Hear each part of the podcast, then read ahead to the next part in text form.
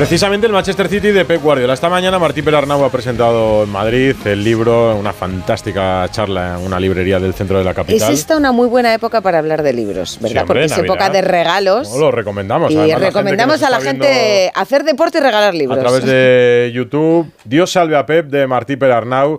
Ya había escrito Ger Pep de la trayectoria Del primer año de Guardiola en el Bayern. de Pep Guardiola en el Bayern, después de la, Pep Guardiola la metamorfosis y ahora va por la trilogía con su etapa en el Manchester City. Martí, buenas noches. Buenas noches, muchas gracias. A mí lo que más me gusta del libro, que como te decía, no me ha dado tiempo a, a terminar, es un, es un libro de casi 700 páginas. Bueno, pero son siete temporadas, claro. Son Claro. A, a 100 de promedio a 100 por temporada. Sí, sí, No, no es tanto. Lo que me sorprende es que ya en el prólogo explicas eh, que tú has eh, ido escribiendo lo que yo entiendo como una especie de diario.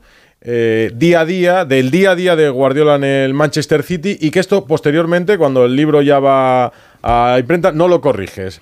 Te quedas con el texto de ese día y de ese momento, lo que tú pensabas en cada momento. Sí, hay, hay, hay correcciones ortográficas, lógicamente. eh, las, las des- bueno, y a pesar de todo sigue habiendo erratas. Eso es una cosa de los libros absolutamente maravillosa. Perdona que me vaya un segundo, sí. pero es maravilloso. Lo lees 20 veces, lo leen los correctores, los editores, se revisa todo y a pesar de ello siempre aparece una errata. Mira, es una maravilla. Así queda claro que no es cosa de la inteligencia artificial. Que igual la inteligencia artificial no tiene ratas. No, es, es, eh, yo creo que el ser humano, bueno, Bueno. pues vemos lo que vemos y, y- y cuando corriges un texto se te escapa algo siempre. Bueno, de hecho, he hecho ese paréntesis, sí, la, mi visión era escribir esa especie de dietario. Yo soy muy fanático de libros históricos de dietarios. Hay un famoso libro de, de Eckermann sobre conversaciones con Goethe, con el célebre litera- literato alemán, eh, el padre de Fausto, donde de alguna manera es un gran ejemplo de dietario que te inspira a, pues, a intentar, en, en- en la perspectiva futbolística, evidentemente, pues acercarte a ello. Y bueno, pues si hay errores, errores de pronóstico, de previsión, de qué jugador puede hacer determinado rol, o qué jugador mm, yo no le veo que vaya muy bien, en fin, cosas que uno, no diré pronostica, pero que va intuyendo. Y ahí están los, pues los aciertos y los errores, sí.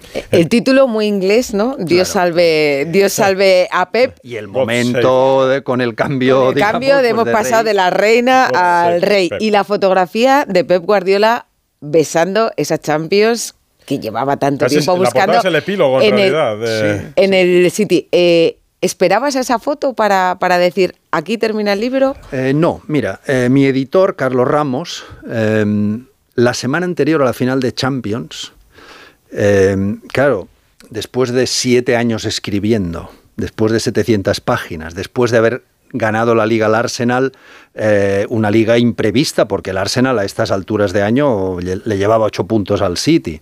Después de haber ganado la Copa contra el vecino, el Manchester United, eh, esa última semana fue como de mucha tensión. ¿Y qué pasa si pierde la Champions con el Inter? Cosa pues que entraba dentro de lo muy posible, evidentemente, ¿no? Y Carlos Ramos dijo, no, no, el libro lo vamos a publicar igual, aunque pierda la Champions. Eso de alguna manera te, te relaja y te gratifica y dices, bueno, pues el trabajo estará... O sea, pero terminaba ahí, ¿no? No, Pero no, terminaba o allí. no ibas a seguir una temporada más si no hubiera ganado la Champions el año creo que era pasado. el momento para poner el, el punto final, porque además, claro, mm, a- permíteme la broma, está basado en hechos reales, evidentemente, Sí. pero de algún modo es que parece guionizado. La primera temporada es muy dura, eh, eh, hay muchas derrotas, Guardiola se, se encuentra con derrotas inesperadas y continuadas. Eh, hay un momento muy trágico, que es el atentado en Manchester, donde hay muchísimas víctimas mortales y su familia está en el, en el concierto, eh, de la- en el auditorio donde se produce el atentado terrorista. Es decir, es una primera temporada muy dura desde el punto de vista futbolístico y humano. Y después, pues hay temporadas muy brillantes, etcétera, y finalmente, pues se llega como si se hubiese guionizado, ¿no? A, a ese final apoteósico con el triplete. Y ha sido como su sombra, entonces, has pasado mucho tiempo con él, os echáis de menos ahora. Yo creo que él no me echa de menos en absoluto, en absoluto, en absoluto. Eh, son siete años también. Piensa que hemos vivido, claro, la pandemia. Entonces hemos tenido, el, el libro refleja todo eso. Eh, muchas visitas y mucha, mucho seguimiento y mucha eh, privacidad, no diré intimidad porque yo solo me he metido en lo futbolístico, en lo personal no, no, no hay demasiada intervención ahí, no, no hemos, nunca hemos entrado ahí. Pero claro, en época de pandemia, pues por WhatsApp y cada temporada desde una perspectiva distinta. El libro lo vemos ya en el índice, se divide por temporadas, como tú decías, son siete y dentro de las temporadas por escenas, por actos, por momentos, por... Cambiando cada formato para que no se aburriese el, el, lector y permíteme, para no aburrirme yo también. Sí. Escena 1, así empieza el libro después del prólogo. Recuerda su nombre, Phil Foden.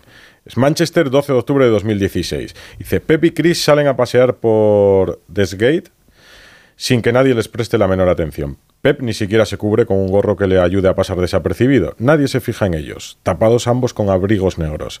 Son una simple pareja que pasea abrazada en busca de un restaurante donde brindar por la felicidad en una cena de novios, hasta que nos encontramos, mientras también nosotros buscamos un lugar idóneo para cenar. Es la primera de las visitas que haré a Manchester, siempre de incógnito, vistas algunas experiencias vividas en Múnich. ¿Es la experiencia anterior de Múnich lo que marca... Sí, cómo realizar este Manchester? Sí, eh, eh, Herpep fue un, un, un, primer libro del primer año. Exitoso libro. Sí, traducido a 14 idiomas. Fue una cosa espectacular. Dije, me dijeron, no sé si es cierto, que ha sido el libro deportivo traducido a más idiomas. No, no más vendido, eh, cuidado. Mm. Ahí hay bestsellers de, yo qué sé, de Agassi sí, sí, y tal, que ejemplo. muchos más vendidos. Eh.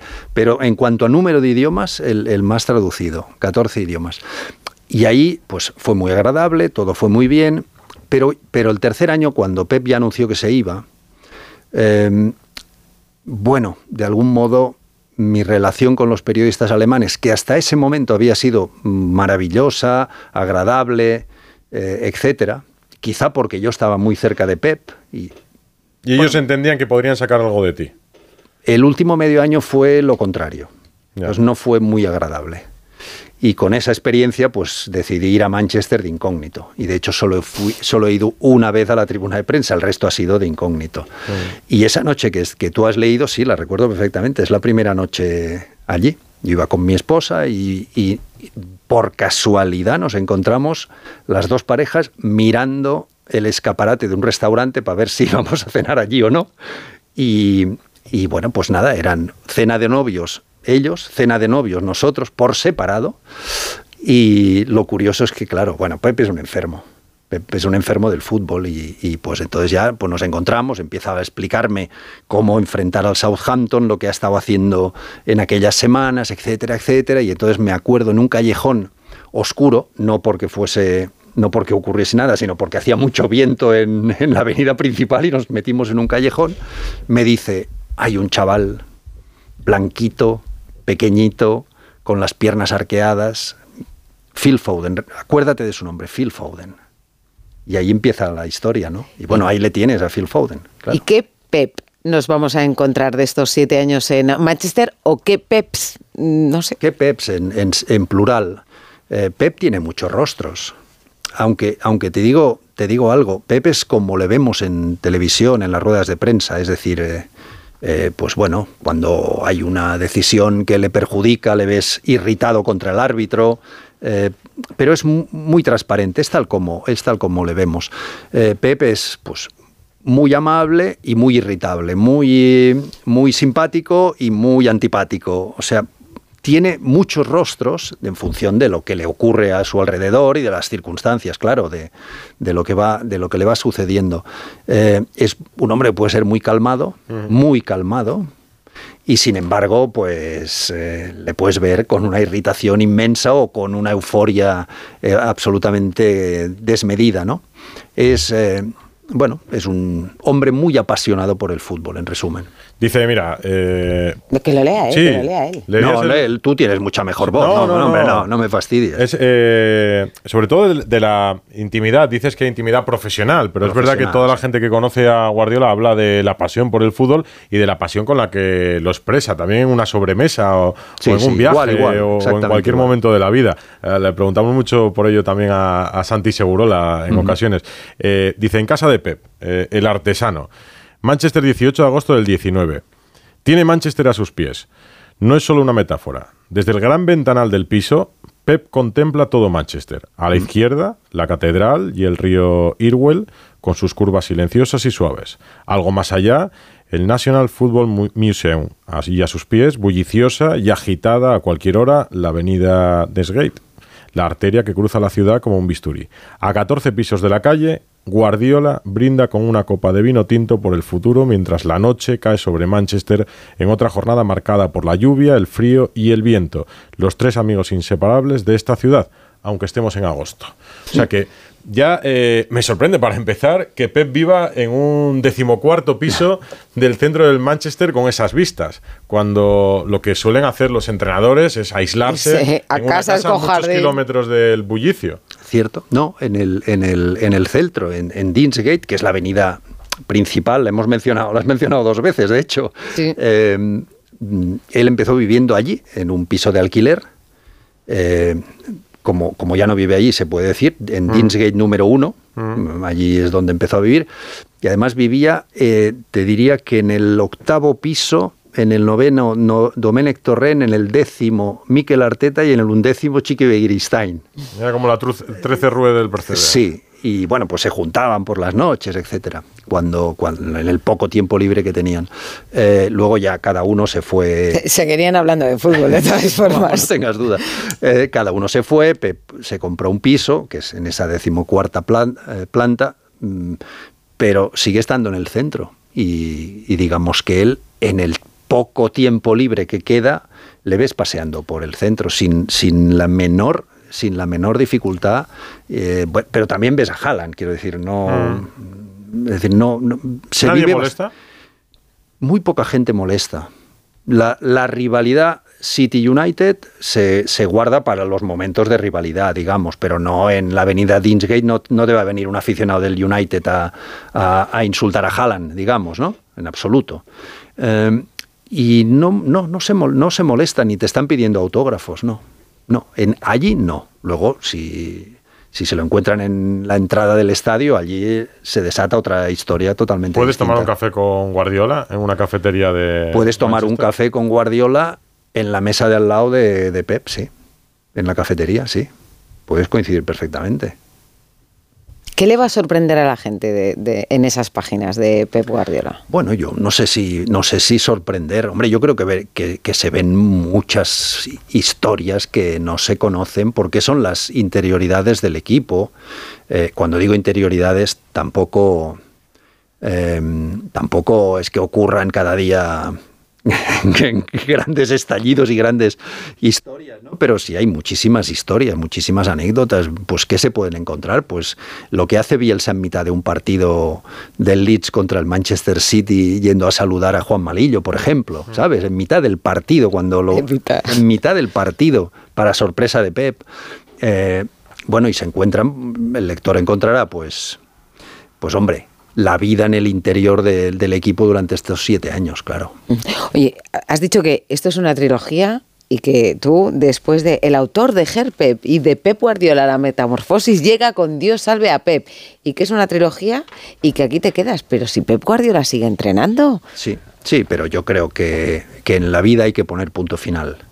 He aprendido una cosa de Guardiola, de 10 años cerca de él, he aprendido mucho, de fútbol muchísimo, he aprendido muchas cosas, pero una de ellas es em, que conviene ponerse nuevos retos.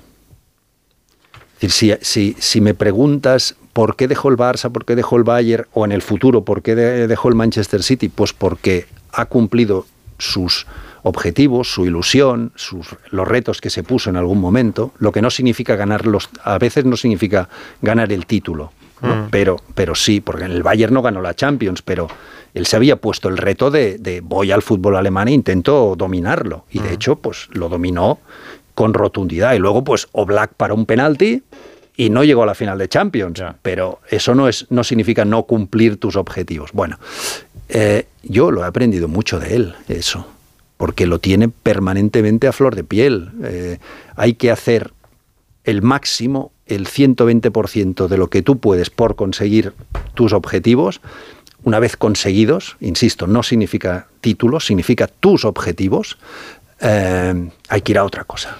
Yo creo que, que, si los aficionados, eh, especialmente los del Barça, ¿no? se encuentran con, con, Pep Guardiola, la gran mayoría le preguntarían, Pep, vuelves? ¿vas a volver al Barça? Tú que lo conoces también, pues te lo preguntamos a ti. ¿Tú crees que, que Guardiola volverá al Barça? A ver, yo primero, déjame hacer la premisa. Yo no soy el portavoz de Pep ni su ni nada de todo eso. Soy uno que pasaba por allí y reflejo lo que él me ha permitido explicar. Eh, yo creo que él no sabe lo que va a hacer en el futuro. No lo sabe con rotundidad, porque él vive tan en el presente, pero tan rotundamente en el presente del, del próximo partido. Es decir, hoy Pep, hoy es jueves por la noche, está, está, una hora menos ahora en, en Manchester, ahora mismo está con su ordenador en casa en la decimocuarta planta revisando el Crystal Palace. Y es su único objetivo. Y mañana continuará y el sábado se juega contra A lo mejor está Palace. escuchando Radio Estadio Noche. y es su único objetivo, no piensa en nada más. Con lo cual, no le preguntes qué va a hacer dentro de un año y medio. Pero conociendo eso y conociendo que no quiere volver a hacer algo que ya hizo en el Barça, en el Bayern o dentro de un tiempo en el City, a mí me cuesta mucho imaginar que Pep volviese a ser entrenador del Barça. Yo Eso creo, me cuesta muchísimo. Yo creo que alguna ya ha insinuado que no, lo, que no lo haría. En Dios salve a Pep. Eh, cuentas una reunión con Messi hmm. en Barcelona, en casa de Guardiola, y por iniciativa del jugador, de sí. Leo Messi. Es el verano de 2020. Eh, ¿Qué frustra esa operación? Que no se va del Barça. Messi está dolido porque ha perdido la, ha perdido la Champions, está, se siente frustrado y cree que él puede rescindir el contrato que le queda con el Barça, de un año que le quedaba de contrato, cree que puede rescindirlo y antes de, de, de que eso se produzca, quiere preguntarle a Pep si le, que si él queda libre mm, del, de, de, ese mm. contrato, si, si Pep le acogerá en el Manchester City o no le acogerá. Pep le dice, yo soy, Leo, tú sabes que yo soy muy culé, soy muy, no voy a hacer nada que pueda perjudicar al Barça. Por tanto, quédate en el Barça, etcétera. Pero si vas a quedar libre, entonces, pues eh, evidentemente hablamos y, y, seguramente llegaremos a un acuerdo. Es cuando Leo, pues, en, hizo aquello del burofax, Fax, etcétera, sí. etcétera. Luego, pues, no se, no rescindió el contrato y se quedó en el Barça y, y por tanto no, no hubo lugar jamás a ese reencuentro. ¿Y ya hubo alguna posibilidad de que Cristiano Ronaldo jugara a las órdenes sí, de Pep Guardiola? Eh, ¿Se lo ofrecieron? Se lo ofrecieron a, a, se lo ofrecieron a Pep aquel verano del 21. 20. Del 20 también mm, fue. Mm. Yo diría que del 21. No, del 21. Del 21 sí, porque ser. fue el, el año que, reunión, en que Harry Kane eh, si Harry Kane era fichado por el Manchester City o no, mm, creo que fue allí. Eh, sí, pero Pep no le veía, no le veía en el equipo, no le veía en el equipo, en el City, no le, no le veía, no le encajaba. No le encajaba.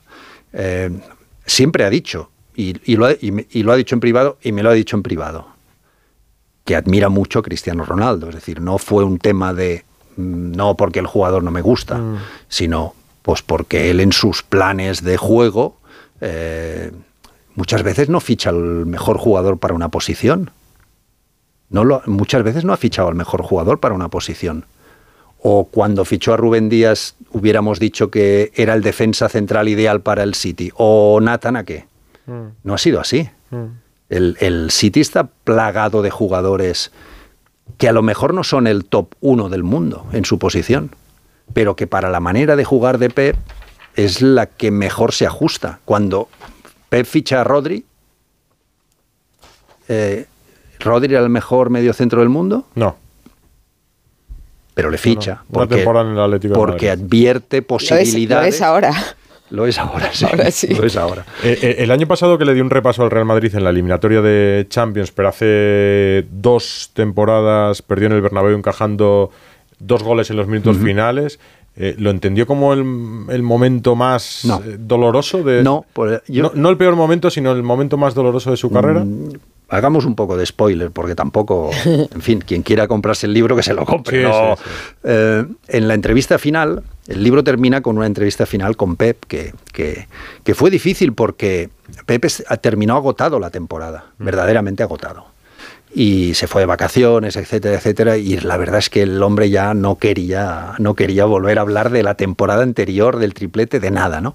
Pero bueno, al final hacemos una, una entrevista final, pues como epílogo del libro, ¿no?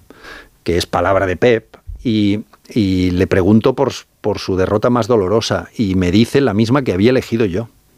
Y no me dice la del, la del Bernabéu, dice, no, la del Bernabéu es una derrota que te puede ocurrir. Es decir, el Madrid eh, tiene una especialidad que son las remontadas, aquella temporada sobre todo, que había remontado, ¿no? Contra el Chelsea, contra Sí, el Paris sí. Saint Germain, etcétera. Eh, por tanto, eso te puede ocurrir. Es doloroso, te fastidia durante tres días, pero bueno, luego te metes en la liga y punto. Y dice, y además es el estímulo para que al año siguiente eh, Ganemos la Champions. no nos vuelva a ocurrir y ganemos la Champions. Y elige la misma derrota que, que- que había elegido yo. ¿Como Eh, entrenador de qué equipo? Na- en, el, en el City, Navidad de 2016, o sea, estamos a punto de cumplir siete años, campo del Everton. Que me dirás, ¿y por qué? Bueno, ¿Qué pues porque eran. día? Pierde 4-0 y son tres de, la tercera derrota consecutiva del equipo. Y el equipo, pues no, no funciona. Gundogan se ha roto los cruzados, John Stones está hundido. Bueno, esas cosas que pasan en los equipos. Yo antes os escuchaba hablar de la situación del Barça y pensaba, pero es que eso ocurre en todos los equipos. Eh, los equipos son seres vivos. Son seres vivos, como nosotros. Y por lo tanto hay malas épocas y momentos malos y jugadores en baja forma. Eh, John Stones, estrella de los últimos meses, eh, una cosa formidable. Pero en esto yo diría, Martí, que Pep siempre ha tenido el control del vestuario. Bueno, sí, no, yo no club, quería. Y siempre ha sabido irse en el momento. Sí, por supuesto, tiene una cierta habilidad Bueno en, en de los cosas. clubes. Sí, no, no, no, no buscaba comparar, simplemente me hacía, me hacíais reflexionar pues, en, e- en ese tema de, de que los, los equipos son seres vivos. Y es, hay ese momento, hace siete años, Navidad, donde pues ocurre eso. John Stones, fichado como gran promesa, como defensa central del, para ser de los mejores del mundo, está hecho polvo, fallando balón tras balón Mm. Y a lo largo de siete años ha pasado altibajos muy fuertes, ¿no? Hasta llegar, dices, bueno, y al final, ¿quién es la estrella contra el Madrid y contra el Inter en la final de Champions? John Stones. Pero, y ganar la Champions con el City fue, además de una gran alegría, también una liberación. Porque a Pep lo fichan para ganar la Champions. No, no.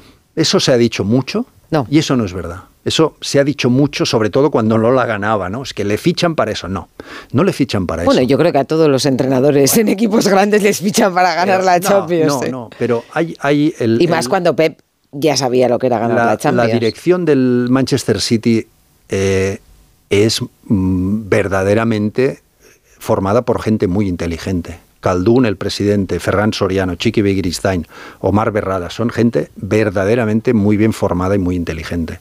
Ellos han creado un proyecto a muy largo plazo, con mucho dinero, con mucho dinero, sin ninguna discusión, aunque luego en el libro, cuando veas las cifras, eh, Edu, cuando llegues a ese punto, verás las cifras del gasto neto y te sorprenderás muchísimo. Espero tu WhatsApp para que me digas, me ha sorprendido ver las cifras de- del gasto neto del City De porque, porque ventas están- y compras. claro, su- cuando, cuando las compras le restas las ventas, mm, vas a flipar, con, con perdón de la De esto no nos hagas spoiler, entonces. Eh, ellos, con mucho dinero, pero con, con un rumbo muy claro, deciden hacer un proyecto a largo plazo donde intentar ser los nuevos reyes del fútbol inglés, tomando el relevo del Manchester United, ahora que Sir Alex Ferguson se ha ido. Lo empiezan haciendo con Mancini, luego con Pellegrini, y la guinda, evidentemente, tiene que ser Pep. Eh, y que eso les permita a algún año ganar una Champions, por supuesto, pero ser los reyes del fútbol en Inglaterra. Tener la hegemonía del La hegemonía, eh, pues como tiene el Bayern en, en la Bundesliga. Yo creo que eso lo ha conseguido. Y una cosa más, cuando llega Pep, que además él le añada el concepto del legado, es decir, que todo el club entienda una determinada manera de jugar, que todos los equipos jueguen así. Tú ves hoy el equipo femenino del City y, y dices es que es que juega como el masculino, es que es espectacular. Luego ganarán o perderán, pero juegan igual y todo ese legado pues mm, va quedando allí como un gran pozo. En ese legado, a ese legado intenta ir también eh, Xavi Hernández. Yo no sé si ellos siguen manteniendo relación o... Sí, supongo que sí. La verdad es que tampoco, en fin, que no hay cosas que no pregunto, no llego a preguntar tanto por no. Por no, no, pero digo por si hablan. yo creo que sí, que ellos tienen muy buena relación. Pepe, han tenido siempre. Pepe, no, los libros. No, no, no, no, no, no los soporta. Eh, siempre me lo ha tirado en cara. no. Bueno, primero por el pudor humano que tenemos todos de no leer sobre uno mismo. Y segundo porque él siempre me ha dicho, yo me voy a leer tus libros. Dentro de 20 años... Ah, bueno. Eh, sentado en un sofá. Sentado en un sofá con una copa de vino después de haber jugado 18 hoyos. Ahí sí, rememorar lo que ocurrió. Te lo acabo de visualizar y me, ha parecido algo tan bonito. Y, me ha parecido tan bonito. Claro, entiendo, pues sí, quiere eso. En cambio, en mitad de esta trilogía yo publiqué un libro otro tocho, que es la evolución táctica del fútbol desde 1863 hasta 1945. Eso es muy para, y ese sí se lo ha leído. muy frikis. Eh, y ese se lo ha leído. No solo se lo ha leído, ese lo ha recomendado en dos ruedas de prensa y yo jamás se lo he pedido, os lo prometo, jamás. y me quedé totalmente chocado en una rueda de prensa en, contra el Manchester United y donde dice pues eh, tal y cual y esto y Martí Perarnau esto y lo otro y los laterales por dentro, etcétera. Y luego llegó al cuerpo técnico, les dijo esto es la Biblia y hay que leérselo. Y, y eso sí, hombre, te hace gracia. La Biblia, porque Dios salve a Pep de Martín Perarnau, un buen regalo sin duda para estas Navidades lo ha sido también esta charla para nosotros, Martín. Lo recomendamos. Te enviaré un WhatsApp en cuanto me termine. En cuanto, y cuando descubras la cifra. Espero que sea antes de. Cuando descubras la cifra, Edu. de diciembre. sí, señor. Martín, ha sido un placer esta Lo Mismo digo. Muchas gracias por la visita. Muchísimas gracias. Radio Estadio Noche. Rocío Martínez y Edu Vidal.